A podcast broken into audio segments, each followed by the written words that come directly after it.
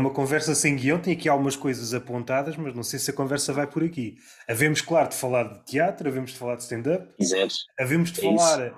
da tua percepção do que é que aproxima estas duas coisas e do que é que afasta. Se é que afasta, -se. mas eh, é, é fixe ter uma pessoa como tu porque tem esse olhar em que está no, nos dois lados e certamente consegues ver com uma lente hum, muito própria.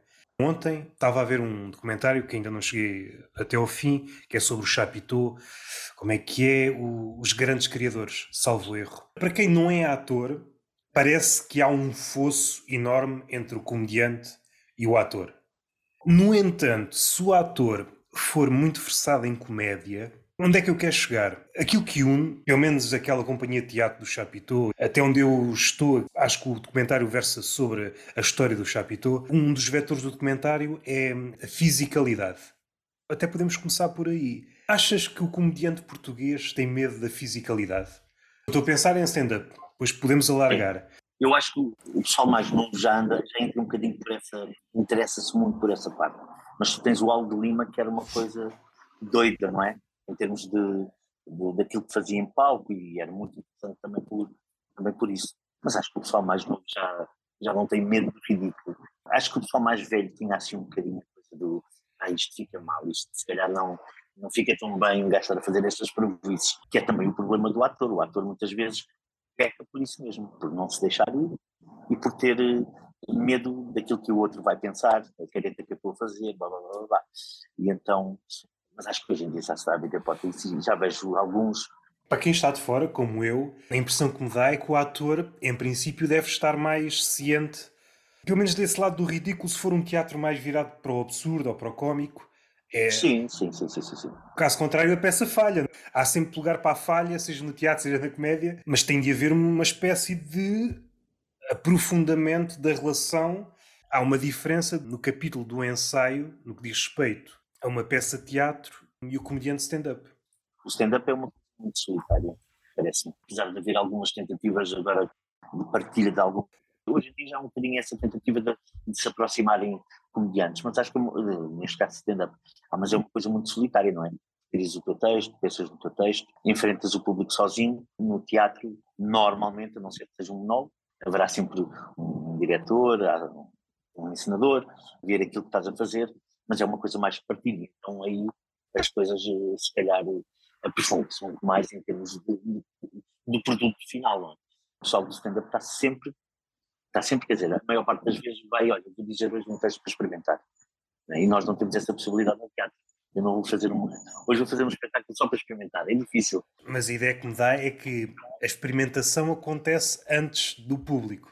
Tudo, sim, sim, sim, tudo quem está aqui a falar é um leigo, mas a, a ideia que me dá é que depende das escolas, depende das companhias de teatro, mas a experimentação ocorre toda, mesmo que parta de uma, uma peça clássica, por exemplo, sei lá, o, o Romeu e Julieta, se for uma abordagem mais cómica, é como se fosse desmembrando a peça original até pegar só nas coisas que interessam para a peça em si. Essa experimentação acontece antes do público uh, ver Exatamente. a peça. A maior parte da experimentação será antes do público.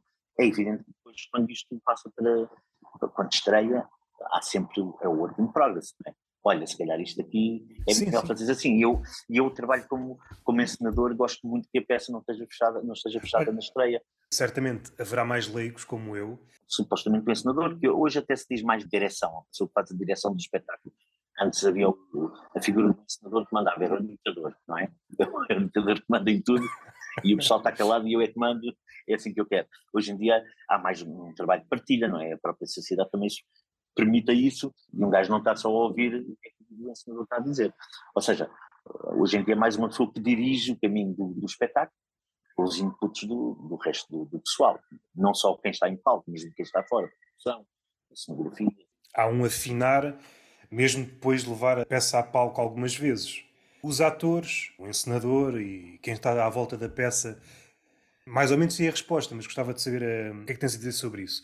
O comediante, se for muito perfeccionista, nunca dá o texto por acabado. Há sempre formas de. Um ponto em que, epá, é melhor deixar estar como está. Chega a um ponto em que podes correr o risco de estar a danificar aquilo que já fizeste. É a perfeição possível, é isto, e vou partir para outra. Acontece no palco, e acho também no palco em termos de teatro, e como comediante de, de que é, tu dizes 10, 20, 30 vezes o mesmo texto. Tu próprio começas a não achar graça àquilo que, que no início era brutal. Começas a perceber que a tua entrega, stand-up, a tua entrega não está igualzinho ao que estava no início. O público não reage da mesma maneira. E então há sempre um, um ajeitar da coisa, acrescentas um bocadinho, tiras aqui, pões ali. Eu sou muito novo, entre aspas, nesta coisa do stand-up. Eu tenho um texto, eu comecei a sério, a sério, mais a sério agora, a partir de janeiro deste ano. E o que é que acontece? O primeiro texto que eu fiz, e que ainda utiliza algumas coisas, já foi modificado 300 vezes, entre aspas. 300 vezes porque, olha, achei que isto aqui, se calhar, se calhar meto mais um pedaço de texto aqui que eu acho que faz mais sentido, ou tira aquele que não está a fazer sentido nenhum. Pronto. É sempre mexer. É pena porque, é pena não, é bom porque nós temos uma peça de mármore, o gajo que faz a estátua acaba a estátua, nós vamos tendo uma peça de mármore infinita que vamos sempre ali coisa. É válido para todos os artistas. Epá, chega um ponto em que tens quase abandonar aquilo que estás a fazer. Não vai adiantar. É preferível partir para outra coisa. Aquilo que tu sabes fazer já foi transplantado para a peça que está à tua frente. Que vais pôr o nariz mais acima, um milímetro. Para ti, se calhar, pode ter algum ganho, mas deves conseguir distanciar-te da obra e perceber. Ou seja, às vezes é, se calhar é um bocadinho, como é que se diz, nariz em guarda, neste caso a minha parte. Há realmente coisas que eu faço e digo assim, é isto, ponto final. Não quero mais do que isto. E nós tínhamos um espetáculo de teatro que é o Capuchinho uh, encarnado, não é vermelho, era o Capuchinho encarnado, que era aquilo que a gente estava a falar há pouco. Era muita referência aos pais.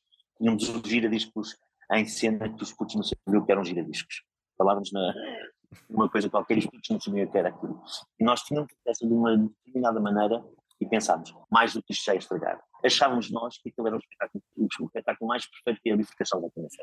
Portanto, a partir dali não vamos mexer, é isso que estavas a dizer. Vamos partir para outra, vamos tentar encontrar a perfeição noutro, noutro projeto. Não sei se estás ao corrente disto, mas os Estados Unidos estão a tirar o lobo mau das histórias, das fábulas. Ah, esse tipo de situações previu isso para mim. É como a Snow White, a, a Branca Neve, não é?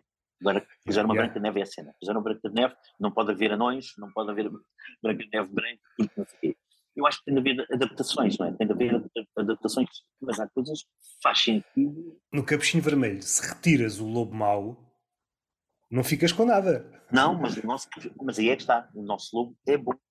O problema é do Capuchinho. Por isso é que eu disse, os nossos espetáculos são, são um bocadinho de fora. Porque o nosso Capuchinho é um rapaz. Okay. É um rapaz que vai às escola e tem uma peça de teatro. Se calhar não expliquei. E o Lobo Mau, ele não sabe onde é que é a casa da avó. Ou, seja, essa é a vossa abordagem. A história verdadeira do Lobo Mau. Isso, Sim, é isso que estás a dizer. Isso aí é que me faz Ou uma seja, confusão. Apagar o lobo. É o lobo mau. Desta equação é só uma menina que vai visitar a avó. É só isto, não há conflito. É isso que estás a dizer. O conflito Começas nas fábulas, nas histórias que em princípio são servidas para crianças e depois vais crescendo. Os adolescentes também não podem ver certas coisas, depois os adultos também não podem ver certas coisas e às tantas ninguém pode ver certas coisas. Ninguém pode ver conflitos. Do ponto de vista da história, é pobre. Uma menina pegou numa cesta, entregou à avó, fim. E consegue. E consegue fazer aquilo, ok. Não, mas é isso, isso, isso é verdade. Ou seja, uma coisa é uma adaptação. Tu, a adaptação faz aquilo que tu quiseres, não é? Ou seja, com a história e procuras outros caminhos. Agora, na história, que é a história do lobo mau, não pode haver um lobo bom, não é? Não pode haver um lobo bom que facilita a menina a ir ter a casa, senão não é história, é outra coisa qualquer. Isso é verdade, eu acho que há um exagero, há um exagero grande nesta cena do politicamente correto, não podes ver isto, não podes fazer aquilo, não podes não sei o quê. Faz-me lembrar os sketches do, Gato Fedorento, não é? Quanto a mim já é problemático quando são histórias, se bem que estas histórias podes dizer são para crianças, mas também são para adultos. Se for já histórias originais, são bem escritas. Quando são, seja livros, seja filmes, direcionados para adultos e estão de alguma forma protegidos, almofadados, tu começas a pensar: bom, que mundo é este? Se um adulto não é capaz de ver uma representação, seja essa representação o que for, se tu não consegues ver que aquilo não é uma crueldade, é a representação da crueldade. É fazer os adultos, neste caso que é grave, estúpidos mesmo, que é vocês têm que ter estas linhas, têm que perceber realmente o que é que se pode e o que é que não se pode fazer. Não deixem à consideração das pessoas essa percepção. É um bocadinho voltar ao que era antigamente. É assim que tens de fazer, as normas são estas, tens de fazer assim, senão estás a prejudicar estás a prejudicar a B ou C. Ricardo Araújo Pereira, e parece que já é quase uma muleta nas conversas do humor, ele tem que ser citado. É só uma questão de tempo, não sabemos quando, de que forma. Mas ele vai lá mas, estar. Mas é? ele, ele, vai lá estar. Ele cita uma história em que hum, estão dois nazis a ver um filme, acho que é, não, não sei se é o Grande Ditador ou outro filme qualquer, e vê uma cena que não gosta e disparam para a tela. Isto é não saber o que é a realidade e o que é a representação. Pegando uma imagem mitológica, a, a, parte ou o episódio onde o Perseu vence a Medusa graças ao escudo polido da Atena. Se Perseu tivesse na mesma situação, bastava o reflexo para ele ficar em pedra. Epá, isto o reflexo é tão poderoso como Exatamente. a Medusa. Aquela coisa que o pessoal critica muito o pessoal do stand-up, que, que acontece isso que é, faz uma piada, e o pessoal é criticado por fazer aquela piada e não percebe que aquilo é uma piada. Até o, o Rica Gervais diz isso que é, pessoal, isto é uma piada, não é? Ou seja, não é realidade, não é aquilo se calhar que eu penso. Isto é uma piada, é para fazer o público rir.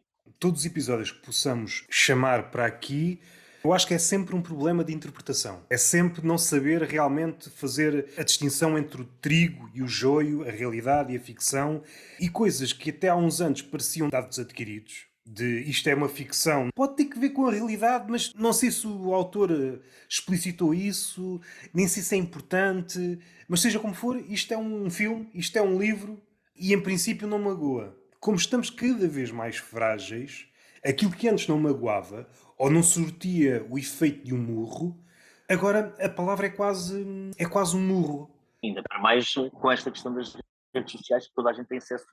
Ainda bem, mas toda a gente tem acesso a tudo, entre aspas, não é? Dizes qualquer coisa, antes dizias para o teu grupo de amigos, ou dizias para uma coisa muito menos alargada que é hoje. Tu dizes qualquer coisa hoje, milhares de pessoas, milhões de pessoas podem ouvir aquilo que tu dizes ou ler aquilo que tu escreves. Mas tu estavas a falar nisso, as pessoas têm que ter percepção do que é ficção e o que é realidade, mas é engraçado, tem nos anos 80, 90, eu lembro-me de ouvir o pessoal dizer os atores portugueses que é, iam à rua e não podiam quase ir à rua, que faziam vilões porque as velhotas achavam que os gajos eram mesmo maus. Então interpelavam e diziam: Ah, andas a fazer mal lá não sei quanto, para de fazer isso. É engraçado, não deixa de ser estranho e ridículo, mas é engraçado. E hoje em dia parece que é um bocadinho assim: tu fazes, fazes uma piada um bocadinho mais, mais agressiva ou mais audaz, e há sempre pessoal: Ah, não sei o quê. É uma piada, basicamente é uma piada. Eu acho que já nem estamos nesse patamar. Começou por aí, por temas ditos mais carregados causarem urticária a um grupo de pessoas, mas atualmente quase todos os temas têm esse poder, do mais indefensivo ao mais negro. Basta estar em desacordo com aquilo que tu pensas acerca desse tema, acerca dessa marca, acerca dessa ideia, pronto, está o caldo entornado logo. São coisas ridículas às vezes. É? é só o cada opinião. Há pessoal que está sentado. E eu tenho um amigo que é assim, ele é velho.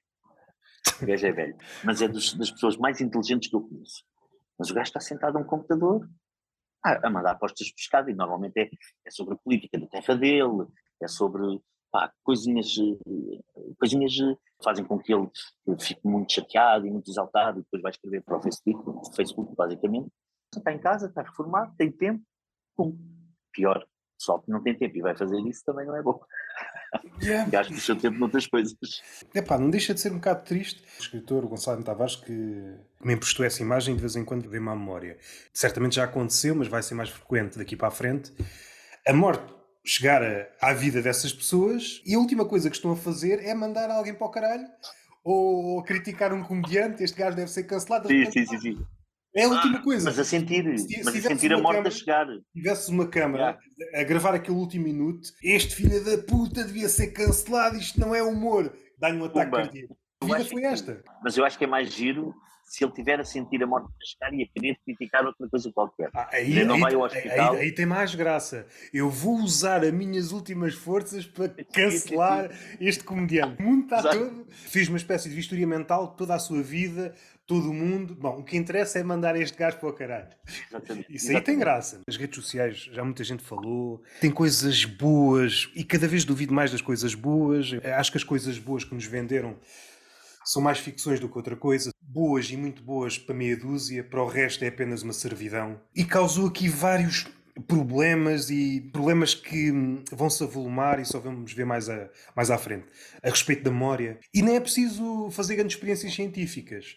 Basta alguém que usa o smartphone diariamente estar um mês sem smartphone, fazer essa experiência e percebe que a memória melhora estupidamente. Estás a ser bombardeado, seja no Instagram, no Facebook, isto não te faz bem à cabeça. é engraçado, uma experiência que aconteceu comigo, que é, eu não sou, vejo o Instagram, vejo o Facebook, mas até acho que nem sou das pessoas mais, mais uh, sedentas de ir para ver, eu como disse, tecnologia para mim, gosto de ter telemóvel, o tablet para ver Netflix, ou agora tem Apple TV. Se viesse uma espécie de tempestade solar que rebentasse com a tecnologia toda, tu estavas bem. Olha, não tem telemóvel, não tem. Ah, não, e era isso que eu te ia dizer, que é, tenho um primo meu que é amigos e ele deu-me uma prenda de Natal que era o quê? O challenge 21 dias sem, sem ir às redes sociais.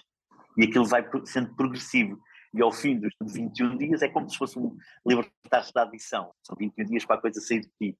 E aquilo é giro. Eu cumpri aquilo e não fiz espécie nenhuma. Ou seja, as coisas mais fáceis que eu fiz na vida, que era hoje só podes ir meia hora ao Facebook. Opa, para mim está bom.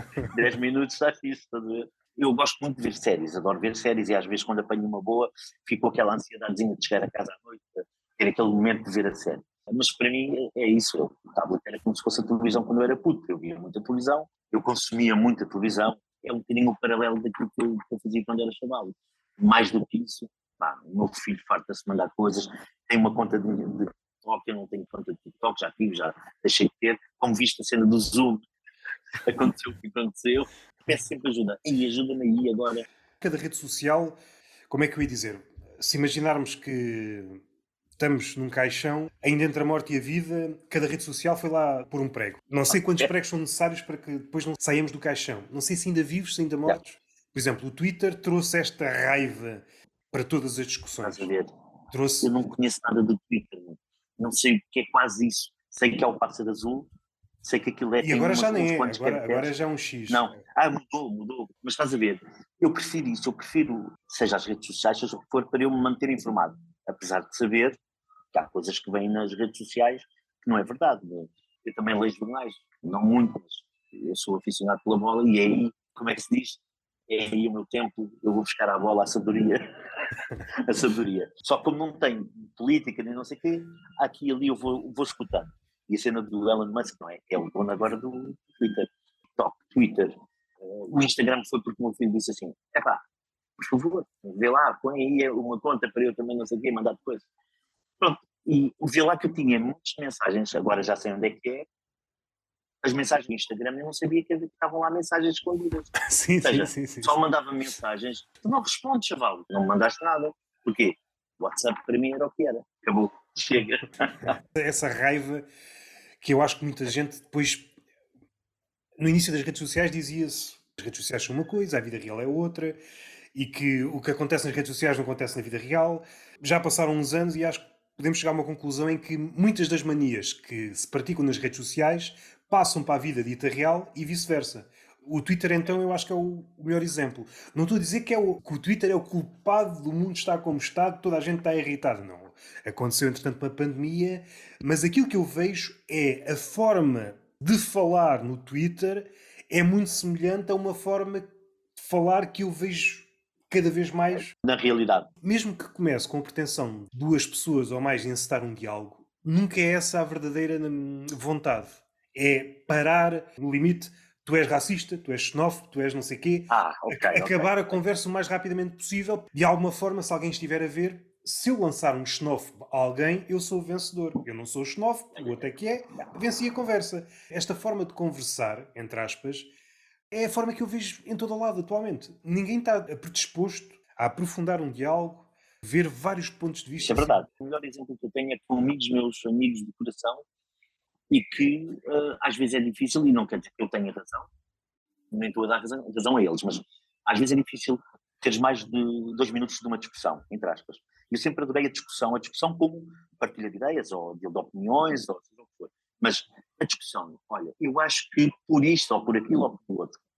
E acho que às vezes o pessoal começa logo assim a desviar o olhar, a, a virar costas, entre aspas, e somos amigos, não é? mas percebo que há alguma uma cena de não, estás a ir contra aquilo que eu acho, acabou a conversa. Que é chato, não é? Que é chato. Eu tenho muitas discussões quase para aprender um bocadinho do que é que os outros pensam, ou para perceber porque é que eu não penso daquela maneira. E pronto, e depois é difícil porque se não há aprofundamento. Eu lembro-me, aí há, um, há uns dois anos, ainda em pandemia, foi uma cena do SNS. Eu era contra o SNS, contra, não é contra. É, há coisas que estão evidentemente muito mal no SNS. E aquilo que eu ouvia do outro lado é, devia estar na América, que eles não têm sistema nacional de saúde. Assim, graças, mas isso não é, não é essa, a lógica não será essa. É lançar para a conversa uma resposta de tal, é? tal forma absurda, é cada vez mais difícil conversar eu estou a ver esse exemplo multiplicado por mil no Twitter. Qualquer que seja o tema, a conversa vai por aí. Por exemplo, nas guerras. No início da guerra da Ucrânia. Epá, então mas a guerra nasceu na Síria, não sei o quê. Está bem, está bem. Mas agora foquemos-nos numa coisa. Foquemos-nos numa coisa. Apareceu, entretanto, uma espécie de... Ok, também ativista, também opinador, uh, não sei se Messias, uma espécie de ativista eclético segundo o parecer dele, ele acha que tem mil mãos e consegue ajudar mil pessoas ou mil causas ao mesmo tempo.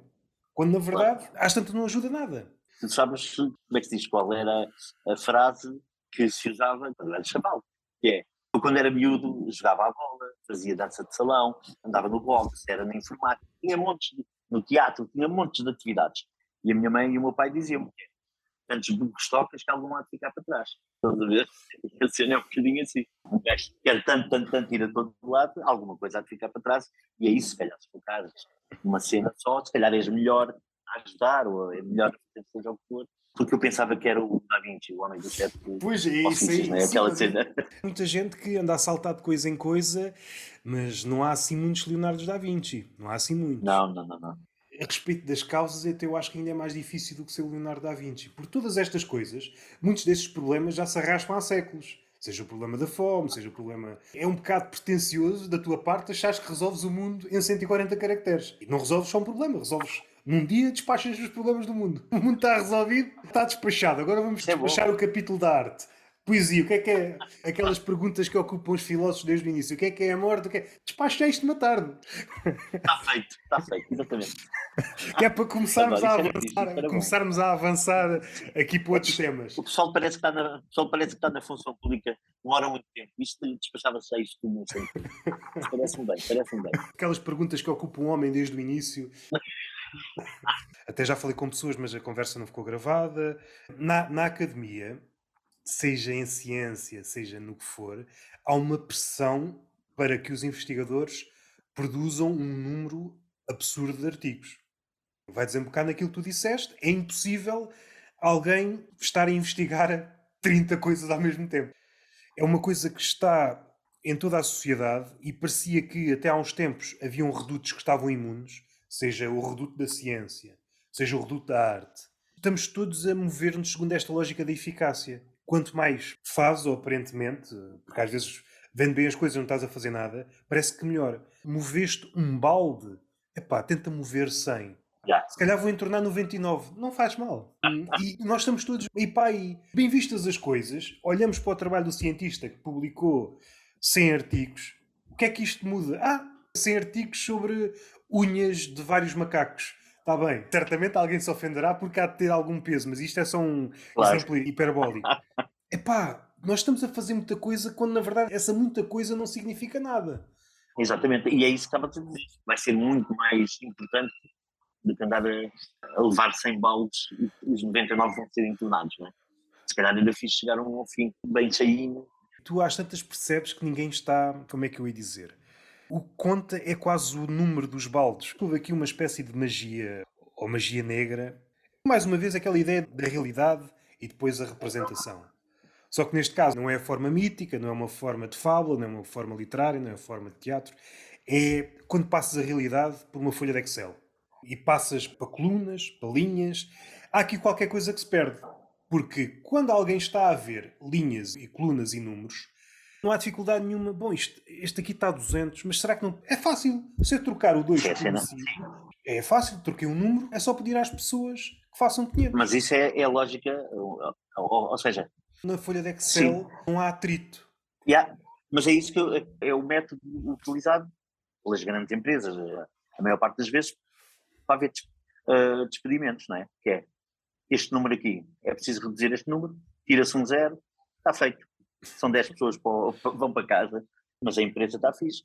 A cena do, do sermos um número sempre foi, também é uma das grandes questões do homem, não é? Principalmente na juventude, era uma, era uma cena doida de lutarmos contra isso. Eu passei por, aquela, por aquela, aquele problema que os atores todos têm, que é devido à, às finanças, não é? Todos os atores têm dívidas às finanças. E então, há coisa de, se calhar, 15 anos, uma coisa assim, tinha uma dívida de 3 mil euros, uma coisa absurda. Consegui pagar, consegui pagar a cena, só que o banco, é só uma parte, é, o banco não queria abrir outra vez a conta porque precisava que as finanças me dessem um papel. As finanças não me davam o papel porque o banco é que tinha de abrir. Uma, uma confusão. Eu, durante 15 anos, por causa dessa cena de sermos um número, eu chegava lá e dizia: Eu sou o Paulo Cintrão, sou, sou o proprietário desta conta, eu preciso de abrir a conta, blá blá blá blá. E aquilo andei uma semana nisto. Fiquei sem, sem conta no banco durante 15 anos. Eu regime a dinheiro. Tá, para mim está bom. É dinheiro na mão, toma o dinheiro, dá-me o dinheiro, toma o dinheiro, dá-me o dinheiro. Porque era isso, eu senti-me um número nas mãos daqueles, daquelas duas entidades, estás a ver? Isso é uma coisa dolorosa, que é sentir que não tens poder nenhum em nada quando eles só olham para o Excel, como estavas a dizer, este gajo, falta aqui um númerozinho para eu abrir a conta.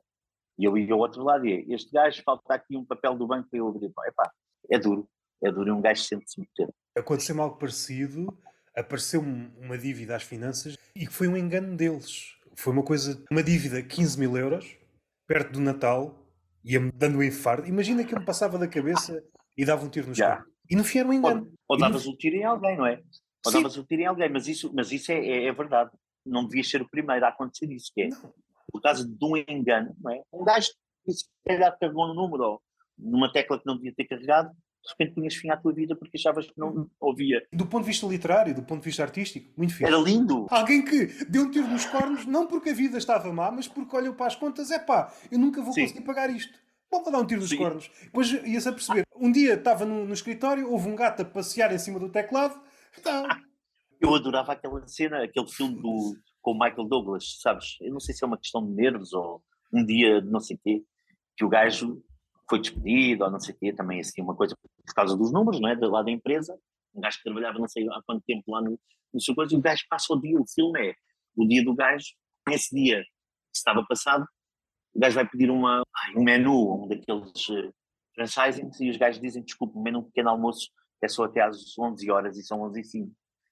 E o gajo, por causa dessa cena, dá-lhe um clique e começa a Epá, lembro dessa cena. Yeah, yeah, yeah. Há um filme que explora muito isso, Situações Limite, em que está mesmo no limite e há e passa-se, é um filme argentino, Relatos Selvagens. Ah, estou para ver esse filme há não sei quanto tempo. Esse filme é do caraças. Não está nestas plataformas que nós temos, não é? Uh... É preciso ir ao, ao Tuga TV ou que é aquela coisa Poxa, que eu é capaz. Sei. Eu vi no, no filminho há uns tempos, não sei se ainda está lá ou não. É, é um eu não filme... sou capaz de ir buscar essas coisas. Mas isso é bom, não é? Esse filme já me falaram tanto. É o único que eu uso porque hum, já tive Netflix, mas cheguei a um ponto em que, epá, isto parece tudo a mesma merda. Até a, tá. o tratamento de cor é tudo a mesma coisa. Eu parece que já sei o que é que vai acontecer a esta personagem. Sim. Depois vai aparecer uma espécie de propaganda. Uma... Se esta personagem, por exemplo, é gay, eu já sei o que é que vai acontecer a esta personagem. Sabes o que é que eu gosto? O que eu gosto é assim, eu agora estou a ver, acabei ontem, uma série com o Tom Holland, Crowded Room, sabes? Que é já ouvi falar, no, já ouvi falar. No Billy, Billy Milligan é um gajo que, que teve perturbação uh, da personalidade e, teve assim uns atos, não sei o quê. E a série, pronto, a série é ficcionada, mas é baseada nisso. E agora na Netflix, agora, já há um tempo, há um documentário sobre esse gajo, que pronto, uh, mostra mesmo o gajo a falar sobre isso, blá blá blá. Netflix é boa por isso, tu vais lá de vez em quando e aparece assim uma coisa interessante. Este filme, sempre que posso, recomendo. É esse e há uma série de comédia, quanto a mim é a melhor série de comédia de sempre, Inside Number 9. Para mim, não tem comparação com nada. E certamente acontece isto, não é particular da minha pessoa.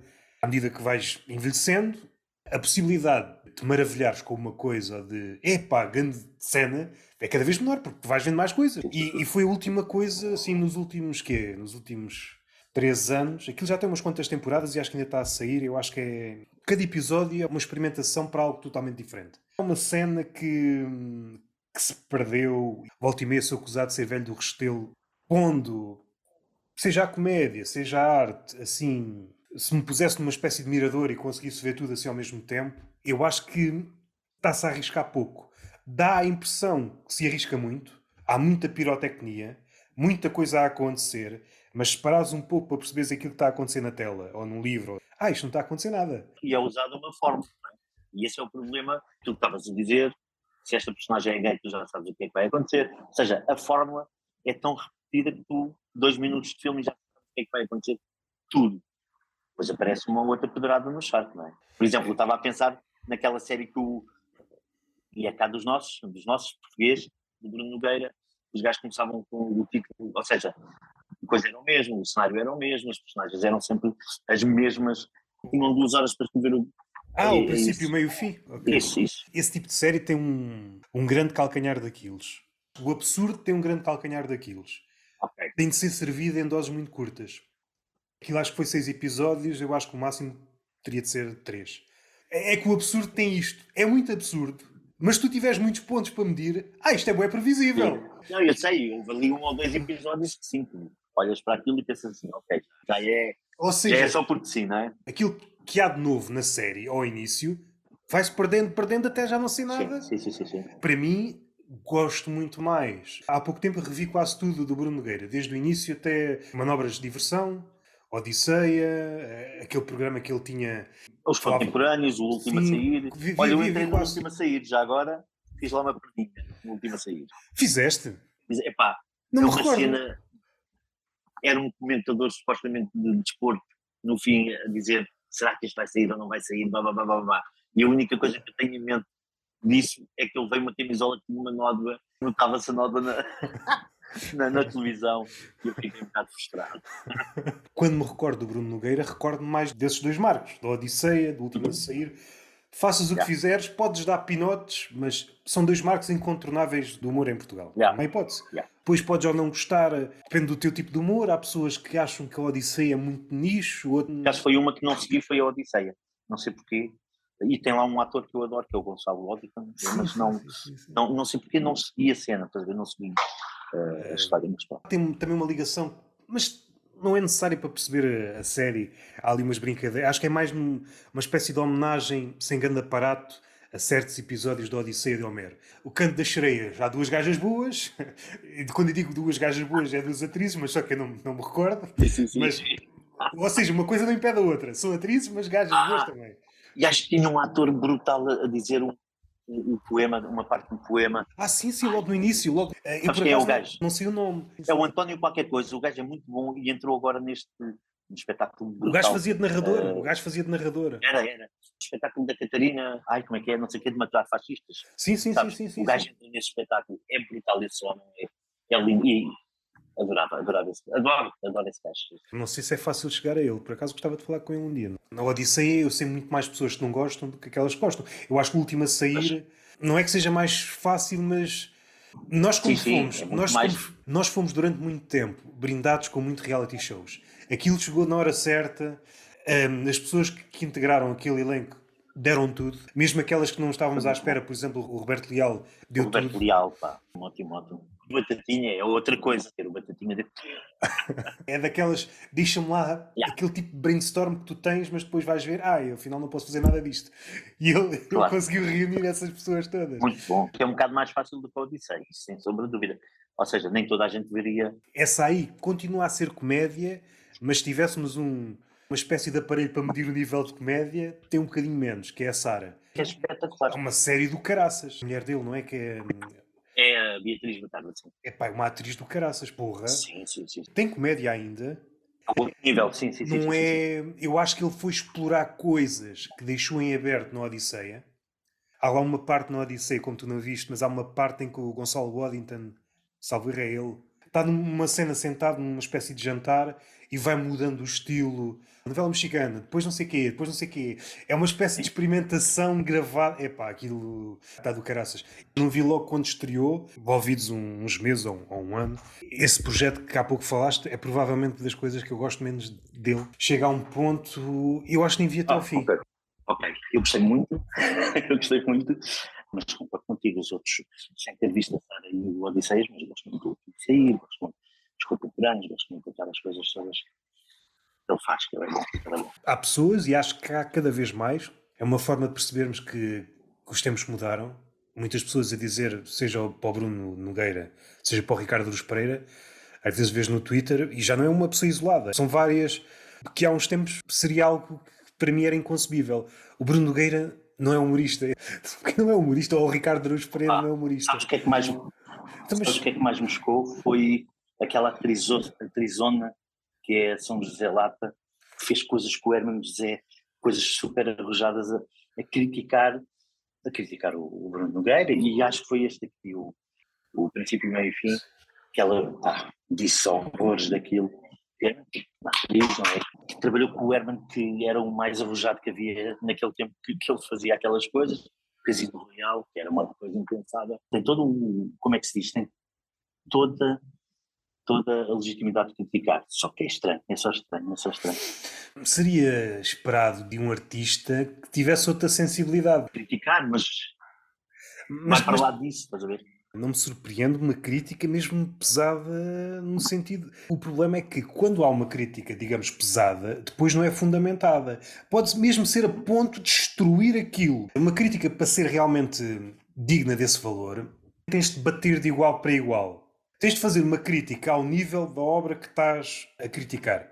Na esfera literária é mais fácil de perceber porque é texto-texto. Quando criticas um livro, um livro de poemas ou um romance, aquela crítica, a nível literário, tem de estar tão boa quanto o. Como mal.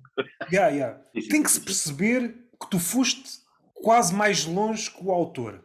Aí fica difícil é desarmar a crítica. Tu podes dinamitar a obra. Dizer isto é uma merda do início ao fim. Não se insere nesta tradição porque está a falar com este, com, com este nome, mas não está a falar da forma Sim. certa, faz isto mal. Mas eu acho que não vamos até aí. Eu acho que essa tradição de. Estou-me a recordar do Essa de Queiroz. Há um livro, não são as farpas, há um que é.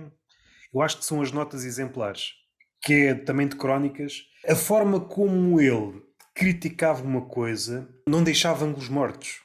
Era como se estivesse a apontar para a cabeça, mas para os pés ao mesmo tempo, para o coração. Já à espera que do outro lado viesse um tiro também, ele já se estava a defender. Ou seja, a partir do momento que essa de Queiroz atacava alguém, era impossível que essa pessoa atacasse novamente. Tinha atacado essa pessoa de todos os ângulos possíveis, tinha-se já protegido de todos os ângulos possíveis. Se alguém quer criticar de forma a mandar abaixo alguma coisa, tem de ser neste nível. Por caso contrário, nota-se, sei lá, alguma resinguice apenas, alguma coisa mal resolvida. É isso mesmo que eu acho que parece. Quando queres combater uma coisa, combater no sentido de criticar uma obra de arte, deves fazê-lo na mesma arena. Se no teatro achas que esta peça ou esta ideia teatral é fraca, faz uma no teatro que Sim. prove isso mesmo.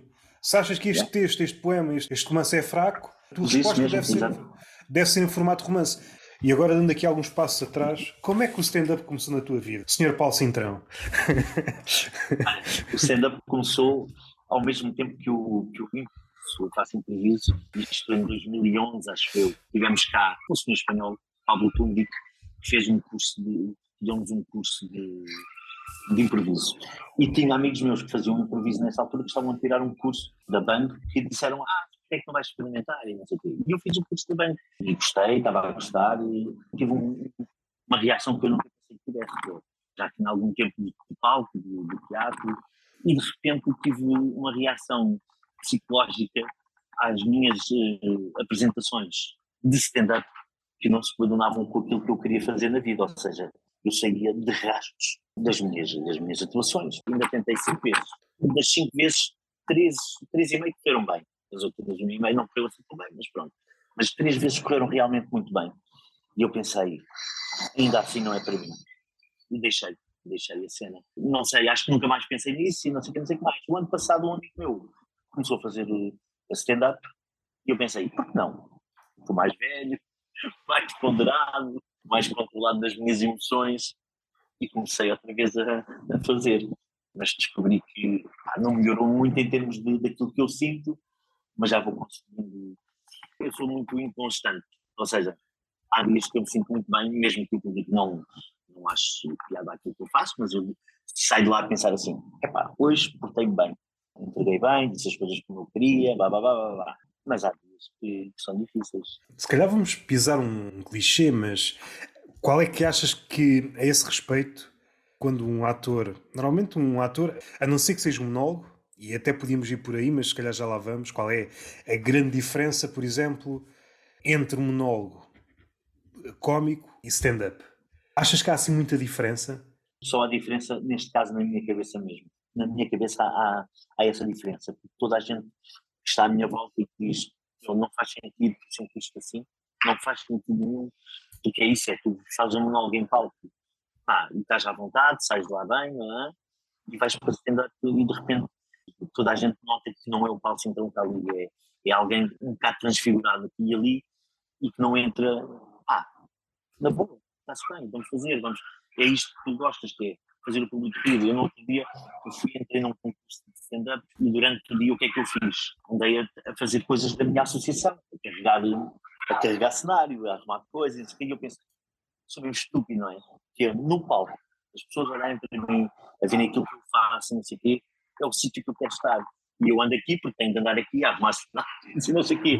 Meu, vai para lá e diverte. Cheguei lá, borrei-me todo. Borrei-me todo. É, fica assim, ok, ok. Pois há, há, dias, eu não sei se é envolvência, se é o espaço, também ajuda. Há dias que um gajo parece que, não, está tudo bem, está tudo bem. Estamos bem com o resto do pessoal que vai fazer o stand-up, estamos bem com o público, estamos bem no, no sítio e a coisa corre fixe e tu pensas, não, realmente, este é o caminho, pode ser por aqui, aos poucos e poucos. Mas pronto, eu tenho uma questão que é, vejo o pessoal que começou agora até depois de mim, e eu não conhecia há muito tempo nesta nova etapa, mas que é pessoal que vai, telefona, olha, posso ir aí, posso ir aí, não sei o quê, posso ir ali, posso ir ali, e eu não tenho às vezes essa, essa paciência, capacidade e tempo para, pessoal, deixem-me experimentar, deixem-me ir aqui, ali, ali. Lá vou, eu faço muito pouco stand-up por, como é que se diz, por, por mês, quatro, cinco vezes, que é impensável, tipo, fazer 500, só como tenho espetáculos, tenho família, não sei o quê, é difícil. E, e já agora associei-me, tenho dois amigos com quem eu estar um bocadinho mais junto, que é o Bruno Miguel e o, e o Pedro Alves, no outro aspecto. A nossa associação organiza, organiza os, alguns eventos de, de stand-up e o Pedro Alves está, está muito a ajudar em barra. Epá, e é isso que também me dá algum alento. É, ok, está este pessoal que eu gosto muito, é este pessoal, bora, bora lá, bora lá, bora lá. Já falei com ele aqui, enquanto comediante, enquanto pessoa não sei, estou a brincar, mas enquanto comediante é do caraças, enquanto comediante é do yeah. caraças. Eu acho que é como tu, epá, enquanto pessoa também não sei, ainda não tive. Não terá que ver o comediante, quando vai fazer stand-up, é um gajo que está desprotegido. O ator. Então, eu acho que passa muito por aí. Passa tudo por aí. Sabes, às vezes bate uma porcaria de um. Até na vida. Tu há bocado fizeste a cena entre a vida e a, e a ficção, não é? E eu sou um gajo que, apesar de estar no palco, fazer cenas de comédia, tenho dias, evidentemente, qualquer outra pessoa, pá, que não estou para aí virado. E não gosto de abordar as pessoas, vou ao café uh, e não sou assim tão expansivo mas depois às vezes meto só os óculos para ver melhor. e sou super-homem, estás a ver? Muda a cena e salvo o mundo só com, só com os óculos postos.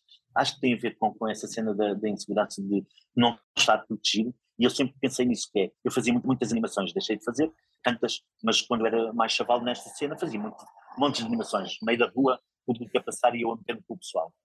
E eu bastava ter uma cena pintada na cara, um chapéu diferente, e a coisa corria logo diferente. E ali não, e ali sim que é o Paulo Cintrão despojado é, de, destas muletas e que depois às vezes treme. Quando corre mal, há uma associação que pode ser consciente ou não. Se eles não gostaram daquilo que eu apresentei, de alguma forma também não gostam de mim. Aquilo que eu disse está de alguma forma ligado com aquilo que eu sou. Pode ser isso. Sabes que é, que é engraçado? Eu fico muito nervoso antes de, de subir a palco. A maior parte das vezes fico mesmo muito nervoso. Mas já aconteceu, já aconteceu. Estava-te a dizer que é eu dizer o meu texto, ninguém se rir. Lembro-me há, há, relativamente pouco tempo no, nos Malandros ali, sabes? No Malandros da Comédia. Ninguém se riu, mas foi uma noite muito difícil para toda a gente. Mas ninguém se riu. E eu saí de lá assim a pensar: é meu, fizeste um bom trabalho. Pronto, o público não gostou, ou o público não estava para aí virado, ou estava com vergonha de si. Mas eu fiz um bom trabalho naquele dia apesar do pessoal não seguir, né? que é o intuito. Imagina que tens o texto fechado, seja na cabeça, seja no papel. Quando vais a palco, ou não dizes as coisas como deves dizer, há partes importantes que devem ser ditas e não dizes, há coisas que te esqueces. E depois, quando comparas o resultado, podes arranjar uma causa para aquilo não ter uh, resultado.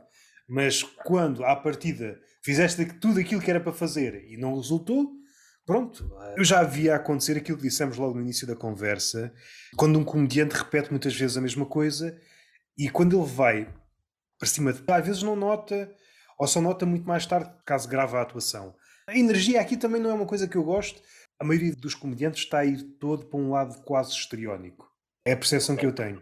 Está-se a fazer aqui uma confusão enorme entre ritmo, sinónimo de qualidade, e ritmo, sinónimo de velocidade, quando não tem nada a ver uma coisa com outra, e até porque também há o outro lado. Não estou a dizer que o outro lado, mais calmo, seja melhor que o outro. Há um espectro de possibilidades.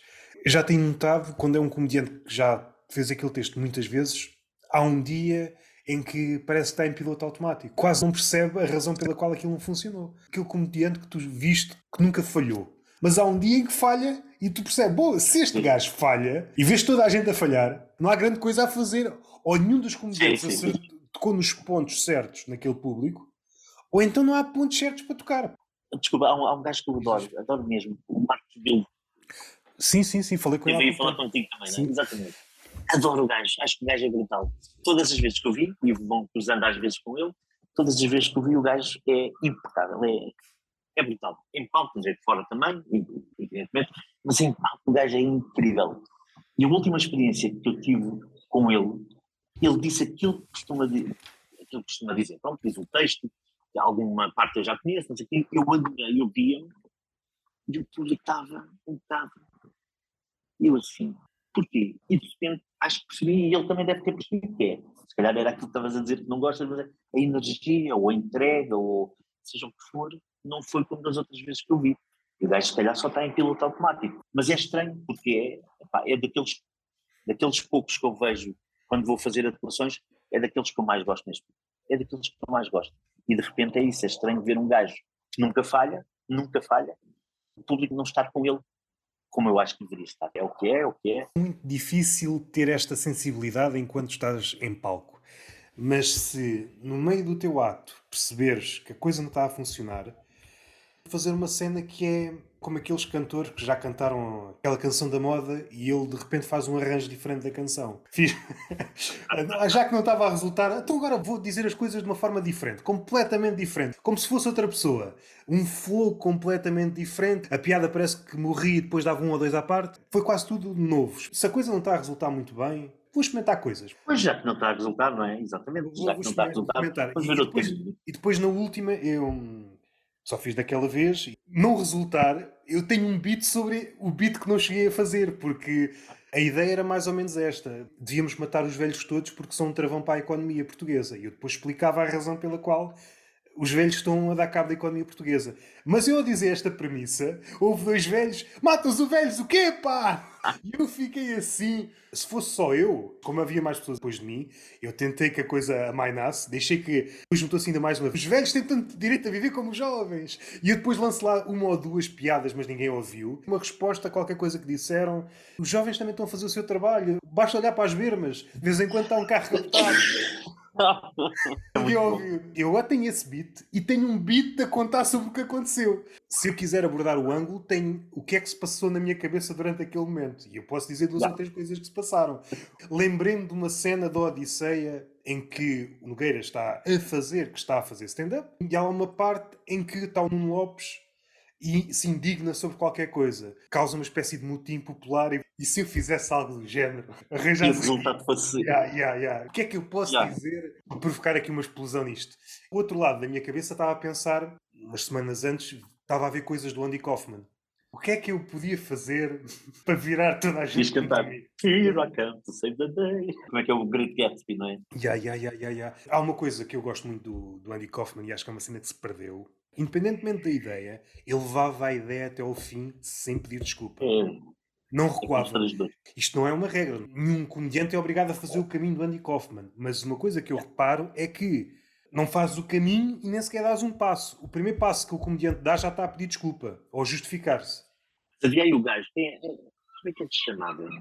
Fogo. Havia um gajo aí, o português, que fazia, que era um bocadinho assim, mas, mas aquilo foi, era arranhado não é o João Pinto que a gente conhece o João Pinto, mas acho que havia outro que era João Pinto também. Eu acho que havia um Porto, se a memória não me falha. Não sei, eu sei que o gajo fez as cenas a fazer um bocadinho lembrar disso e o gajo não desmanchava e aquilo era doloroso, não? É? aquilo era mesmo doloroso. Mas era interessante por isso, aquilo era tão mau que era bom. É, chegava a ser isso, é tão mau que é bom. Esse tipo de humor acho que é muito difícil de fazer. Em Portugal tens poucas noites, não indo para aí, mas tem que ser para aí. Eu acho que o público não ia perceber. Ou se tinhas que partir muita pedra, e não acho que seja o gajo mais É fora da caixa e não é, mas não é no sentido de Andy Kaufman que vai mesmo até ao limite de, de, um ponto em que tu já não sabes se isto é verdade, se é mentira, se faz parte do ato, se não faz. Não é nesse nível, mas por exemplo, o Jim Carrey, eh, quando ele fazia stand-up, que ele teve a falhar vários meses em que ninguém dava nada por ele, em que aquilo parecia tudo muito estranho. E eu não vejo uma personagem dessas a aparecer em Portugal, porque ninguém consegue falhar. Não há espaço para isso. Não há, não há. E não há espaço, não, não há para essa experiência. Eu faço essa experiência. é... Só para estragar. É aquilo que há pouco estávamos a dizer da relação do artista com outro artista, no caso do Bruno Nogueira e da atriz, que a atriz não, não conseguiu perceber a, a obra de arte enquanto obra de arte, ia acontecer entre Sim. comediantes. Mesmo os comediantes não iam perceber isso. Isto não é nada de pretencioso, não é um, algo elevado que ninguém percebe. É o facto do, do desajuste. Uh, e é aqui que eu acho que muitos comediantes são apanhados na curva. Muita gente quer ser original, mas quando alguém tenta dar assim um passo para o lado, apontam logo o dedo. Eu acho que há mesmo muita coisa a ser feita, seja comédia, no sentido mais lato, seja no stand-up. No stand-up, não sei se é possível porque quer queiramos, quer não, o país é curto. Curto, mas não seja em termos de datas. Lá de fora, aí são muito bons. Está bem, são muito bons, mas olha-me as datas dos gajos. Gostei muito daquilo que tu disseste há bocadinho do, dos velhos, não é? Dos velhos a estragar a economia do país. E vem-me à, à, cabeça. Não dizendo o beat. Pois tem várias alíneas, posso dizê-las ou não, mas uma das alíneas é epá, andam a empatar as estradas. São os veículos que andam a menor velocidade nas estradas. E se hoje vivemos numa economia de movimento, as mercadorias do ponto A para o ponto B, tu não podes passar uma coisa de um ponto A para o ponto B se as estradas estão cheias de velhos. Não, é? claro, não claro. podes. Focando no nosso país, somos o país com mais velhos. Ou seja, como é que querem que a economia portuguesa cresça se há tantos velhos? Temos de matar os velhos. Escolham, ou querem velhos ou querem economia próspera. É muito bom, é muito bom. O Ringo Starr, aquilo que se reformou e agora anda a fazer Letterman, lá nos inícios do.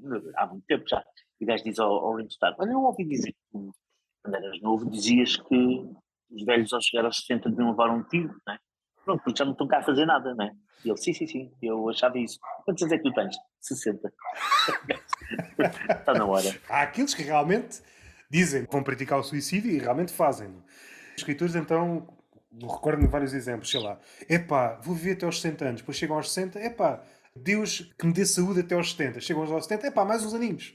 Mais uns sim, aninhos. Sim, sim, aos 80, é pá. Quem chegou aos 80 chega aos 90. É muito fácil falar da morte como uma abstração. Mas agora, e, quando ela começa a aproximar. Quando ela está longe, exatamente. É diferente. Eu, por acaso, tenho, pode resultar num de comédia, mas é, é só uma, uma observação. Tenho notado que há muitas pessoas com Alzheimer na minha vila. Tens onde já agora, posso saber? Eu agora estou a morar aqui no Algarve, perto de Silves, um, uma, uma vilazinha perto de Silves. É claro, uma população envelhecida, muitos velhos. Há mesmo muitas pessoas com Alzheimer. É uma coisa que eu. Não sei se é uma coisa nova, se é o facto de eu. Não é que eu seja velho nesse sentido, mas à medida que tu vais envelhecendo, há coisas que te eram até então invisíveis e começam, certamente, como és pai, se calhar há coisas que antes de seres pai não vias ou com olhos de ver e agora vês, não é? Certamente. E também se dá nomes às coisas agora, estás a ver? Por exemplo, o meu avô teria Alzheimer. Eu tive, eu quando tinha para aí 10, 12 anos, estava sentado, eu lembro-me, lembro-me que não tinha Alzheimer. E não tenho, supostamente. Estava sentado com o meu avô e o meu avô, uh, a família tinha ido todo à, à missa e não sei o que lá na terra deles. E o meu avô fica em casa e eu também fico em casa, estávamos a ver televisão. E ele virou-se para mim e disse assim: Olha lá, onde é que está o Paulinho? Sou eu disse, oh avô, Paulinho sou eu. Ele disse, não, não, Paulinho é pequenino. Mas nós não dávamos, nós não dávamos o nome de Alzheimer, estás a ver, aquilo que o meu avô tinha. Era o quê? Estava velho, estava bêbado. a bebedeira também pode dar para aí. Tem menos dois tipos de bebedeira. Há aquela bebedeira que aguça a memória e depois há outra que destrói. Há aqueles Exatamente. bêbados. Eu acho que esta era a dele. Pessoas que, quando estão sóbrias, não se lembram de nada, começam a beber, ui, aquela cabecinha ui. começa a funcionar. São duas escolas. E dizem as verdades, e dizem as verdades, não é? Os loucos e os bêbados dizem a verdade. Essa da verdade, isso pode criar um paradoxo. Se o bêbado diz a verdade sempre, então quando o bêbado diz que não está bêbado, então o bêbado não está bêbado. Sim, ou seja, o gajo tem razão, diz a verdade. E o bêbado, se estivesse lúcido, ou ouvisse este podcast, pode começar a utilizar isto nas tabernas. Porque, ah, você está bêbado, Sim. não sirva bebida. Se eu digo que não estou bêbado, não estou bêbado. Não está bêbado. Eu tinha uma cena parecida com, com isso dos negacionistas. E gostava de experimentar, eu acho que nunca fiz, porque tive medo. Estás a ver? Eu tenho medo de perguntar na sala. Se eu perguntar se há aqui negacionistas, se eles afirmarem, deixam de o ser, não é? Portanto, a forma como o homem contemporâneo entende o mundo. Eu acho que o mundo tornou-se muito complicado. Basta recuar um século, isto não sei se é a melhor metáfora, mas tinhas uma galinha, a galinha punha um ovo e tu percebias qual era o processo todo. Hoje tu não uhum. sabes bem onde é que está a galinha, já não sabes bem se o ovo veio da galinha, não sabes se há um pacote de ovos líquidos, será que isto é mesmo um ovo? Ou seja, há muitas coisas que tu já não sabes bem como é que Os putos acham que as galinhas são aqueles animais abertos no supermercado, não é? Para, para os pais. Não sei se estás a par desta teoria da conspiração. Esta ideia, que quanto a mim é fascinante. Quem teve esta ideia é um gênio. Todos os pássaros são drones. Isso eram os, os pombos. Deve ter começado aí. Mas há uma variante okay. que expandiu, já não é só os pombos, é tudo. Tudo são drones. Até acho que foi na semana passada, acho que fui por aí, explorei um nadinha que é aquelas pessoas, os ornitólogos, observadores de pássaros, darem-se conta que perderam uma vida a observar drones. Tu andei a fazer. Tu saí de casa, faço centenas de quilómetros para ver uma coisa que podia ver na FNAC. É muito bom, isso é, é muito bom. Do ponto de vista humorístico, acho muito engraçado. Na realidade, eu acho que é perigoso. É preocupante. É preocupante, mas eu acho que o mundo também foi para aí. As coisas tornaram-se tão complicadas, tão complicadas, tão complicadas. Tu sabes que há uma coisa a acontecer no início e sai qualquer coisa no fim, mas não sabes o processo todo. Sim, uh, sim, sim, sim, sim, O que acontece no meio, depois há teorias. O que é que será que acontece? Diziam que eu era o homem das teorias da conspiração, mas sempre coisas banais, não é? Uma coisa banal, não sei o quê. Por exemplo, a cena dos pombos não acredito. mas cenas banais. Não acreditas que os pombos existem ou. Não, mas isso era mais interessante. Mas não, eu acredito que os pombos são pássaros normais Aliás, sou contra a ideia deles serem ratos com asas. Eu fiz uma animação, só para tu saberes, eu fiz uma animação que eu fazia de um pássaro qualquer, um corvo, não sei o quê, pelas ruas de Lisboa, em 1900 troca o passo, e andávamos a, a, sensibilizar as pessoas a não darem comida aos, aos. Era uma praga, não é? E eu pensava assim, é um ser vivo, tanta luta pelos serviços, pelos animais, não sei o quê, e de repente os pombos querem matar. E o que é que a Câmara fazia? A Câmara de Lisboa dava milho, fazia com que eles não tivessem, não se podiam reproduzir, blá, blá, blá, blá. E de repente passamos por um parque, um parque ali, não sei se não foi no Príncipe Real, e estava um senhor visivelmente com algum problema mental, uma coisa assim, mas a comer ameixas e a dar restos aos pombos, as cascas. O pessoal que estava connosco, ah, não faça isso, porque isto e aquilo, não sei o quê. E eu pensei, o homem tem este momento, é o único, se calhar, momento dele em que ele está bem, não sei o que, não sei o que mais. É? E eu, pá, fez muita impressão e no dia a seguir já não fazer a animação. Mas isto para quê? Isto para quê? Para dizer que eu era o homem das teorias. Eu gosto de, daquelas teorias de, da conspiração, as torres gêmeas. O não, lá um gajo da empresa mais importante saiu antes dos aviões baterem. Eu adoro isso. Não concordo com todas, não, não, não acredito em todas. A minha mãe acha ou achava até há pouco tempo que o homem não tinha ido à Lua, não é? E eu penso assim, ah, isto é, é brutal, é, é lindo, não é? Umas coisas é quase evidente. A pandemia levou isto a outro nível. Havia zonas, as zonas ditas vá mais científicas, talvez a primeira com algum poder foi que hum, a Terra é plana. Se bem que não é de agora, não é uma coisa original. Se recordas à Idade Média já sim. houve Mas uma altura. Intensificou, não é? Houve uma altura, eu não sei se antes ou depois, também pensaram que a Terra era cilíndrica. E aí fazia sentido, era, é tipo uma picha. Imagina que a Terra era uma picha. Era engraçado é que em contraste com todos os planetas que eram esferas. Mas que raio é que está uma picha a girar em torno do céu? Porque realmente, realmente se Deus existe, há de ter chegado a um ponto, ok, percebo as cenas, é pá, vamos pôr aqui um detalhezinho, detalhezinho. E o gajo está farto de fazer a mesma. É, é tal Estou farto de fazer a mesma piada, é sempre tudo redondo. Agora sai uma bicha. Ai, que bom. E Muito isso, bom. Agora estou-me a esquecer daquele sítio, é a área 53, onde eles dizem que estão alguns. Ah, Roswell, sim, sim. sim. E às área tantas... 51, acho. Ok, não sei qual é a área, perdoem-me. Não, é, o pessoal dos OVNIs. Isso não tinha importância. O que eles estavam a guardar, o segredo que eles estavam a guardar, eram fotografias da Terra em formato fálico. Não podia chegar. Isso é que não pode sair. Imaginar um globo, só que em vez de ser a forma esférica é uma picha. Estavam lá pessoas a fazer brainstorms. Epá, vai chegar um dia em que temos que apresentar. Como é que vamos ensinar geografia às crianças com este formato? com este formato. Calhar até Normalmente é 50 anos depois, não é? Os gajos têm de abrir.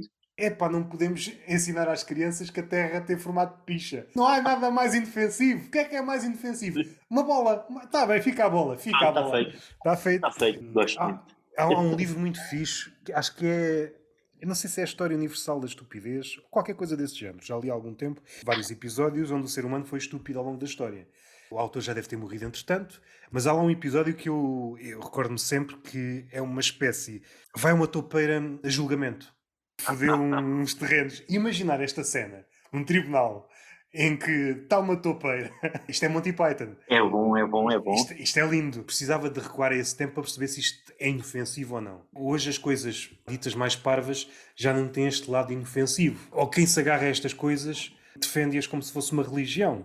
E aí é uma é verdade é única, não é? Estou a tentar explorar que é a cena de como é que nós atualmente nos relacionamos com a morte. Comecei a ler algumas coisas, que, como é que se chama? Fantasmas digitais atualmente lidamos muito pior com a morte do que os nossos antepassados. Já há redes sociais até só para isso, mas queres fazer de conta e se não for o limite, por exemplo, um clone, devemos lá chegar, que eu acho que é só uma questão de tempo. O Black Mirror tem, tem alguns episódios interessantes uh, nesse aspecto, muito interessantes. Mas, por exemplo, em relação a isso da morte é, é estranho. Ainda não vi a última temporada, ainda não vi a última, agora tenho que apontar vi, aqui. Já vi algumas coisas, mas é interessante que eles viviam menos, é? os nossos antepassados menos do que nós. Nós cada vez temos mais tempo de vida, supostamente, a esperança média é 10, mas nós temos essa, esse conhecimento que há esta finitude, não é? E eles, se calhar, estavam protegidos. Essa consciência, não sei quando é que começou a aparecer. Aí temos que recuar muito, muito, muito, até quase aos tempos primitivos.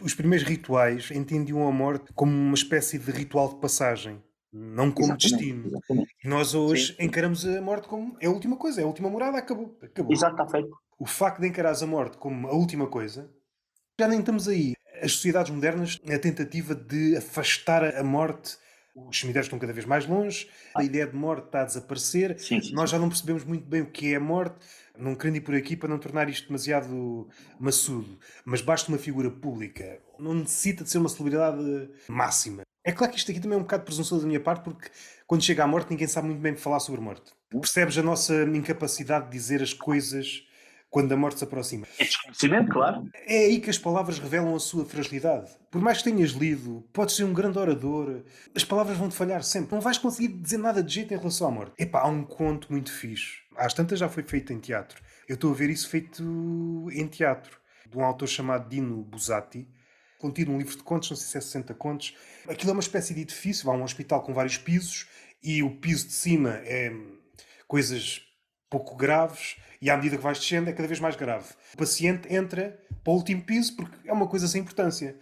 Mas depois vão acontecendo sempre coisas que o fazem descer no hospital. O médico não está, vá para o de baixo porque lá os médicos são melhores. Por uma série de situações vai descendo, vai descendo, vai descendo quando sabe estar na morgue. Aqui é uma espécie de impotência, mas que vai aparecendo aos poucos a personagem aos poucos vai percebendo o quão impotente é em relação a tudo, ao sistema.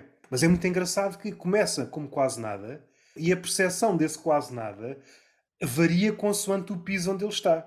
Se ele diz que não tem nada, mas já está num piso intermédio, estás aqui é para uma razão. E o facto de aparentemente não ter nada num piso que tem alguma gravidade, tens de se calhar ir para outro piso mais abaixo porque deves ter uma coisa que nem eu sei. É uma vítima do sistema. Como mas isso é muito bonito chegou com, com nada, não é? Não tem nada, não é? Mas isso acontece em alguns hospitais portugueses. Sim, ainda recentemente, médica aqui no Algarve, ah. usa a boca no trombone e que estavam acontecendo muitas coisas, amputação na perna. Enganar-se na perna. Yeah. É, é pá, aquele tipo de coisa, distanciando. É aquilo que há pouco estávamos a falar da eficácia e dos números aplicado ao ambiente hospitalar. O facto de cortares a perna que não é para cortares, depois já não há nada a fazer. É que vais ter de ficar sem as duas. O gajo está no Vai Excel. Pronto, isto é igual, isto é igual. Então... mas pensa lá, o gajo vai e corta-lhe a perna que não é para cortar, mas a outra tem que ser cortada na mesma. Yeah, yeah, isso mesmo. está mal. Não, o objetivo era para cortar uma perna. Era por alguma razão, não. Nós temos objetivos. Os nossos objetivos aqui no hospital é amputar uma perna semana sim, semana não. Haja ou não. Tem que ser cortado. Ninguém estava aqui com problemas que visasse uma amputação. Nós escolhemos à sorte e foi você. Você. Ah, porque há números a cumprir. Há yeah. números a cumprir semana sim, semana não, uma perna atendida. Aqui em Portugal, mas por exemplo, se olharmos para os Estados Unidos, os Estados Unidos então já estão noutro nível de desumanidade. Pessoas que tiveram um infarto, mas depois, como não há dinheiro, quando sabes, a pessoa está lá fora, fora do hospital, não há dinheiro, ficas aí fora. Ou seja, claro, este claro. nível de desumanidade. Não vais tão longe. E isto pode ser vergonhoso, mas é, é verdade. Eu tenho um, um, cunhado que trabalha na parte da segurança, do segurança, essas sim, sim, sim. E o gajo fazia a segurança de um centro de saúde. E aquilo, o centro de saúde, imagina, está aberto das 9 às 7. E houve uma, uma senhora que se sentiu mal às 6h50. E os gajos puseram a senhora na, na parte de fora a gente aquela porcaria. Tem ordens, tem ordens que o centro tem que estar fechado às 7 horas. Então a senhora que se sentiu mal, puseram cá fora à espera da ambulância. Ah, é delicioso, ao mesmo tempo que é, que é assustador, não é? Não se faz. A partir do momento que tu começas a ver o outro como um número, esta questão dos números, depois há outra camada, imaginando alguém que ainda está a olhar para, os, para as linhas e para as colunas Excel. do Excel, vê os números, mas depois nos títulos vê pessoas ou, epá, isto se calhar não ou trabalhadores, se for um patrão, colaboradores. Assim é mais fácil. É. Começa a criar eufemismos para tudo e o eufemismo é um nome abstrato, já não quer dizer nada. Estava-me aqui a lembrar de uma cena, epá, já não sei quem é que. Por acaso sei, por acaso é um, um senhor chamado Manuel Monteiro, tem escrito alguns livros sobre o politicamente correto. A palavra brainstorm foi considerada ofensiva para os epiléticos. Adoro. Acho isto lindo. É, é maravilhoso. Mas depois isto tem outra camada, e, e, é engraçado como é uma pessoa que estudou a fundo isto. Neste caso, como noutros, fizeram-se inquéritos aos próprios epiléticos para perceber se isto realmente é ofensivo. Ou seja, as primeiras pessoas a achar isto ofensivo não eram epiléticos. Não eram epiléticos, claro. Resolveu-se fazer um inquérito e percebeu-se que a esmagadora maioria dos epiléticos Epá, não estava à vontade com claro, aquilo, estava à vontade. Claro, claro, o que é que prevaleceu? A vontade dos epiléticos ou a vontade dos ofendidinhos? A vontade dos ofendidinhos. Claro. E agora já não se diz é brainstorm, diz outra coisa qualquer. Eu acho que é nos Estados Unidos ou no Canadá. Eu acho que às vezes a cena mesmo, eu vejo a imagem de pessoas sentadas ao, à secretária, pode ser a ver o Excel ou não, mas a pensar, o que é que eu agora vou inventar? a saber? Às vezes tu vês mudanças menos uh, problemáticas, mas há gajos nas juntas de freguesia que vão pensar assim, como é que eu posso mudar os sentidos das ruas que estão há não sei quanto tempo a funcionar bem? Pá, temos de mudar alguma coisa. isso, isso Pá, acontece disseste isso e eu estou ciente disso, mas consegui ligar agora uma coisa que nunca tinha ligado. É aparente daquilo que acontece nas lojas. De vez em quando resolveu mudar aquilo tudo. Sim, e, tu sim, um dia, sim, e, tu, e tu um dia entras, sei lá, no continente ou numa FNAC, já não sei onde é que está nada. E tu és obrigado Nós a percorrer tudo. E se calhar é. os presidentes da junta, é claro que eles não conseguem ir tão longe. Mas na medida do possível fazem uma coisa do género. É isso, é, é incrível. Olha, na, lá no, onde eu moro, lá no, eu moro em Algueirão, Mãe Martins, ao pé de Sintra. E então aquilo tínhamos há montes de anos, montes de anos, um centro de saúde que estava num prédio antigo e o pessoal ia para lá às seis da manhã. Eu cheguei a ir para lá às seis da manhã para apanhar senha, para, para ter médico, porque falta-me um médico de família, não sei o quê. E então via-se, eu e os outros, sentados às seis da manhã até às oito, da, da rua, estás a ver, no, para apanhar senha. Então o senhor presidente, e acho que fez muito bem, criaram um novo centro de saúde em Sintra para Algueirão bem Martins.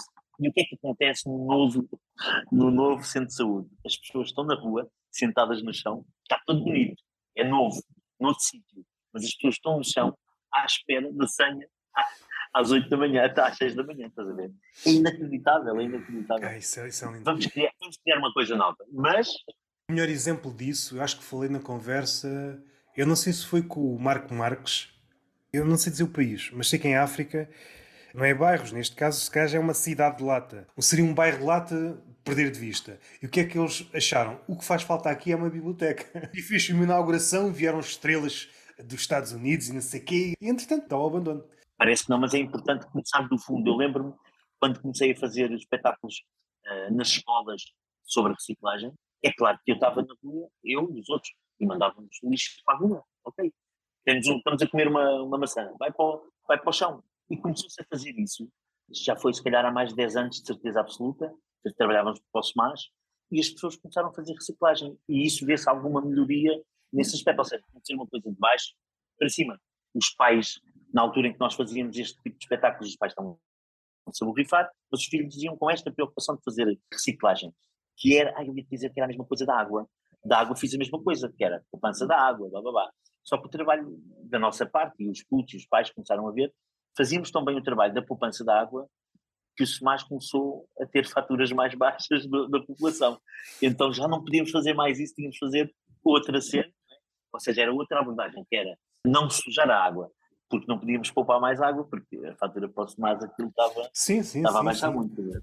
Expõe vários equívocos, ou expõe vários mal entendidos, ou, ou seja, quem pensou naquilo está tão aliado do que é o mundo real e yeah. depois põe outra coisa que é, certamente essa pessoa tem à volta dela outras pessoas, mas como essa pessoa é tão poderosa, ninguém lhe diz, ninguém lhe aponta nada. É o rei vai nu. Eu não estou a dizer yeah. que não faças a, a, biblioteca, mas já ponderaste isto aqui também. Fizeste as canalizações para, para, ter água. Ninguém é capaz de dizer o rei vai nu. Eu acho que há um medo tremendo. Assim que alguém Sim. diz que o rei vai nu, toda a gente diz o rei vai nu.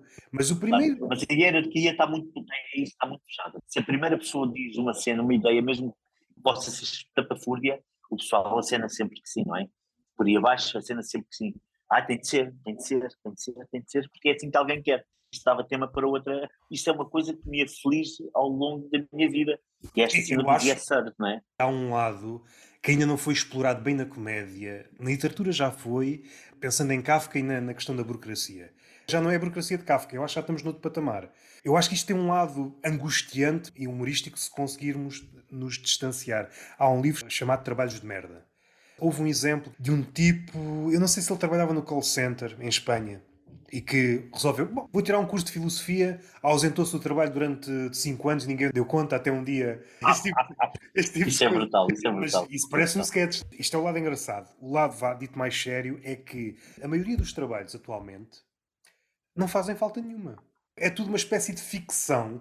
A hierarquia é uma espécie de ficção. O patrão só tem sentido haver um patrão se houver pessoas à volta dele em que ele possa mandar. Eu não vejo muito, não sou fã, mas pronto, gosto, mas não sou fã do Star Wars, sabes? Todos aqueles grandes filmes de ficção científica das naves, não sei o que mais. Os Stormtroopers, não é assim que eles chamam? Há milhares desses gajos lá. De certeza que há um ou dois que andam a sem fazer nenhum. Ninguém dá conta daquilo. Os gajos, o pessoal da Coreia do Norte, aqueles gajos que vão todos em fila a fazer aquelas cenas há um ou dois que faltam, de certeza, e ninguém, ninguém dá conta daquilo. O que eles estão a fazer, bem vistas as coisas, é inútil. Mas depois, se calhar, há um outro emprego igualmente inútil, que é um gajo cujo trabalho é verificar se todos estão lá. E depois há um gajo a verificar se o outro está a contar se os outros estão lá. É isso é, mesmo, é isso mesmo. Depois é esta hierarquia, mas tu percebes, então, mas não bastava confiar nas pessoas. Esta estrutura toda Mas não é fácil, mas não é fácil. A maioria dos trabalhos atualmente está todo montado nestas ficções. O extrato mais baixo realmente trabalha e aqueles são espremidos de forma a que o dinheiro que eles geram consiga aumentar toda a estrutura à volta. É uma hierarquia de esfias que devem o seu poder a esta ficção. Dois ou três pontos que não eram, são suprimidos facilmente. Yeah, yeah, yeah. E até dá para ver um, um, dia qualquer em que três ou quatro chefes faltam por uma razão ou por outra e percebes que aquilo funciona tão bem ou melhor.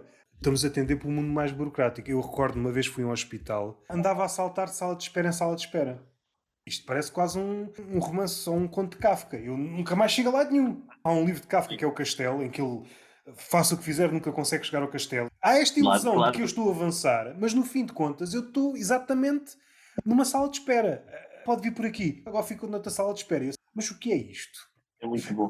E olha, por falar em, em Kafka, não é Kafka, mas é o Alexandre O'Neill. Uh, eu fiz um espetáculo sobre o Alexandre O'Neill e o gajo falava na máquina, a máquina pesada, não é? Pesarosa máquina, que era Portugal, na altura, e continua um bocadinho a ser. E é engraçado que nesse espetáculo nós pá, retratámos uma cena que era um gajo numa repartição qualquer e o O'Neill à espera de ser atendido. E então o empregado andava para lá, para a frente e para trás, não havia ninguém naquela repartição para ser atendido, só, só o O'Neill. Só mais um bocadinho que eu já o atendo, só mais um bocadinho. E aquilo passou bem a tempo. E o incrível é que aconteceu comigo naquela, naquela malfadada de vida que eu tive às finanças, quando fui para pagar, eu cheguei lá numa, numa hora que não estava ninguém. E eu tirei um papel. Ver, e o meu número era para aí o 85, faz de conta. E no placar estava o 60. E eu, olho, não está ninguém para ser atendido. Disse, só um bocadinho que eu vou chamar. Então ela carregou todos os números e esperou que todos os números passassem até o meu número para me atender e não havia ninguém na sala, estás a ver? Semana passada aconteceu algo semelhante num banco. Neste caso, acontece isto, mas tem outra camada da modernização.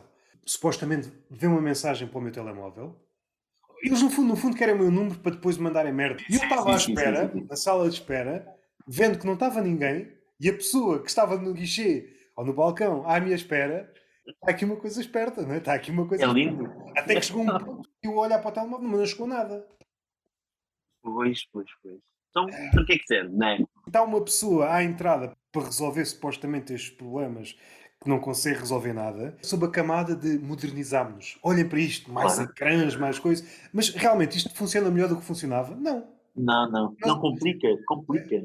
Eu estou a ver a pessoa, eu estou a dois metros da pessoa que me pode atender. Vês que não está ninguém. Por que raio é que eu não posso ir àquela pessoa? Por que raio é que tenho que plantar aqui uma sala de espera entre nós dois? Não faz sentido. É muito, é muito, é? é muito é muito. Pois há cenas que ainda não chegaram ao nosso não. país, mas é só uma, uma questão de tempo.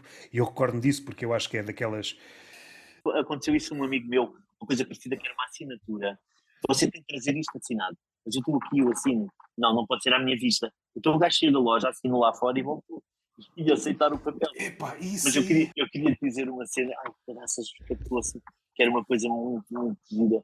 Ah, isto por causa das jornadas mundiais das 20. O pessoal ali na zona 10 foi todo para casa trabalhar em teletrabalho.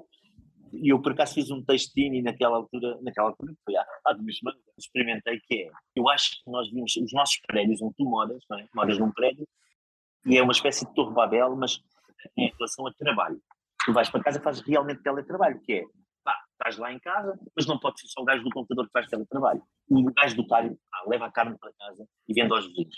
O gajo do, da mercearia a mesma cena. Até o coveiro, meu, enterra-os lá em casa na cave, estás a ver? A questão das funerárias, eu estou a ver, em Portugal não sei, mas não me espantava nada que houvesse qualquer coisa parecida nos Estados Unidos, com drones. Mandam drones um caixão à porta de casa, a própria família põe o cadáver lá dentro, depois chegam outros drones, levam um caixão, outros dois drones a escavar. Sim, é afastar da morte, como tu disseste. É cada vez mais afastado. Mas esta cena da proximidade da morte. Não há grande coisa que nós possamos fazer. Parece que o mundo vai todo para aí. Eu, eu pensava que fazia melhorar e tenderia a melhorar, mas acho.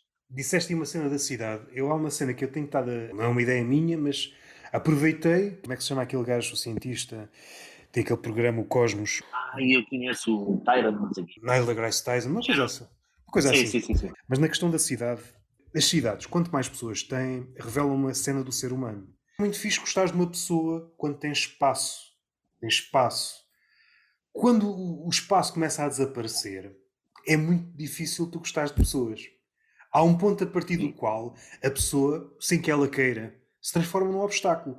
Se o teu tempo está contado na cidade, todas as pessoas são um obstáculo. Tu não consegues gostar de ninguém se todas as pessoas são um obstáculo. E quanto mais a, a cidade cresce, por exemplo, Nova Iorque ou algo do género, é impossível gostar de pessoas porque todas as pessoas estão a impedir de chegar ao sítio onde queres chegar. Não sei se revela aquilo que nós somos verdadeiramente, se nos transforma noutra coisa. Fica mesmo muito difícil gostar de pessoas quando tu não consegues chegar ao sítio onde queres chegar. Ao sítio onde queres porque elas são obstáculos. Isso é, é interessante. Lisboa é um desses casos, num curto espaço de tempo e no Porto também, já falei aqui com várias pessoas do Porto, estão a sofrer do mesmo mal. A doença é a mesma, é o turismo. O maior número de pessoas nas ruas dificulta as pessoas que vivem na cidade. A vida que já de alguma forma era difícil, já nem estou a pensar nas rendas, nessas coisas todas. De alguma forma estão ligados, porque se as rendas vão aumentando, as pessoas vão se afastando do centro. As distâncias são cada vez maiores. Afastas-te da confusão, mas ao afastar-te não é só tu que afastas e vai criando confusão à volta. Afastas-te até certo ponto. São obrigadas a fazer um percurso cada vez maior. E se a cidade nunca parar de crescer, às tantas estão no Polo Norte ou algo assim, são obrigados a ir no mesmo dia. Vai chegar a um ponto que não há está muito longe, começa-se a pedir a este tipo de pessoas, pessoas que têm trabalhos precários, o impossível. Não quer saber, tens de te apresentar em Lisboa às, às, nove. às nove. Não quer ah, o comboio não passa por aqui. Vai acima de uma foca, vai acima de uma Faz o que quiseres, exatamente. E a grande questão é, se tu não vens do Polo Norte até Lisboa, um drone vai fazer o teu trabalho de certeza. É, é, isso, é isso mesmo. Já chega de mensagens otimistas. Caso queiras, podemos voltar a falar no outro dia. Mas normalmente para mim... É ah, desculpa, desculpa. Não, ia só dizer que eu já eu estou aqui, tenho aqui uma janela atrás de mim e várias pessoas já apareceram aqui a dizer assim, ah, então não vejo jantar. eu assim, só mais um bocadinho as últimas pessoas que viste a fazer stand-up e, e, gostaste e sugestões para, para futuras conversas neste podcast? Olha, a primeira, a primeira, a primeira pergunta é pessoas que eu tenho visto ultimamente a fazer que eu gostei, não é? Sim, sim. A fazer stand-up. A parte da admiração grande que eu tenho pelo Pedro Alves, muito grande, acho que ele, uh, gosto muito dele, uh, não o vejo tantas vezes como eu queria. Carlos Moura, mas é de conhecimento já antigo, que eu adoro, é brutal. Desde com quem eu me dou, e que se calhar ainda estão noutro patamar que não Carlos Moura, Pedro Alves, acho que o Marcos Pilro é, é das pessoas que eu acho mais interessante. A abordagem, o tipo de linguagem, ele é, é muito seleto na maneira como diz o seu texto e eu adoro porque eu acho que ele tem a alma uh, eh, 1900ista. Ele diz uma palavra que eu adoro que é ter o tupete. Tem o tupete, não sei o quê. E o tupete é muito, é muito Queiroz, é muito Dama Salcedo, essas coisas assim. Outro tema para outra conversa, mas não me alongando, pedia-te uma resposta curta. Não achas que os comediantes, e mesmo no teatro conheço menos, mas do cinema conheço alguma coisa, mas daquilo até que me chega do teatro, não achas que está toda a gente quase a usar a mesma linguagem? Pensando no, no cinema, no stand-up também, mas no cinema, se calhar, como há mais exemplos, é mais fácil ver. Não quer dizer que em todos, mas um exemplo máximo e depois fica difícil. Mas, por exemplo, pensando no Fellini, no Bergman, havia em algum, algumas dessas figuras uma pretensão de quase criar uma forma de falar. E agora, descendo daí, desses, desses cumes, indo um bocadinho mais para baixo, recuando uns anos no stand-up também, havia uma forma de dizer as coisas, disseste essa de Queiroz também, seja no cinema, seja às vezes no teatro, embora conheça menos, seja nos livros, eu noto que houve aqui uma. Como é que eu ia dizer? Foram todos por uma forma de falar muito próxima àquela que usamos coloquialmente no dia a dia. Só usar linguagem do dia a dia tem um problema. De um momento para o outro, a linguagem do dia a dia passa a ser outra e fica desatualizada.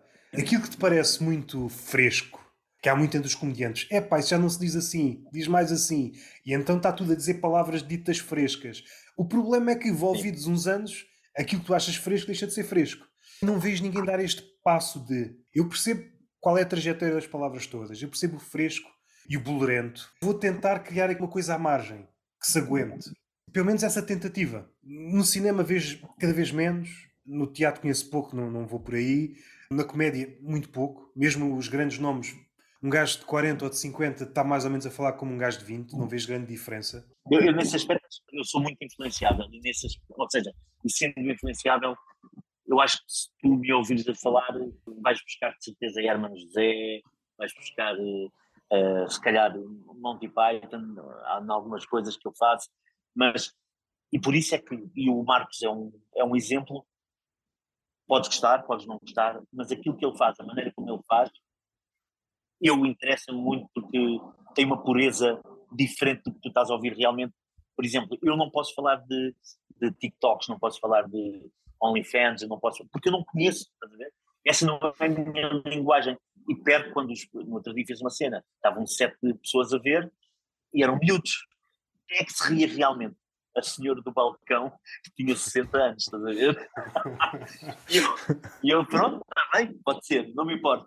Mas é, é isso, é, é seres tu, é seres tu. É difícil nós não estarmos a imitar, ou é difícil nós não estarmos a, a beber em coisas que nós já vimos, mas daí eu gostar tanto do, do Marcos, acho que é, eh, se calhar acho mais graça a outras pessoas, mas o Marcos diverte-me muito e a maneira como ele fala, a sua linguagem, seduz-me, seduz-me bastante. É Sugestões, tens alguma para futuras conversas aqui neste podcast? Ah, sugestões para futuras conversas.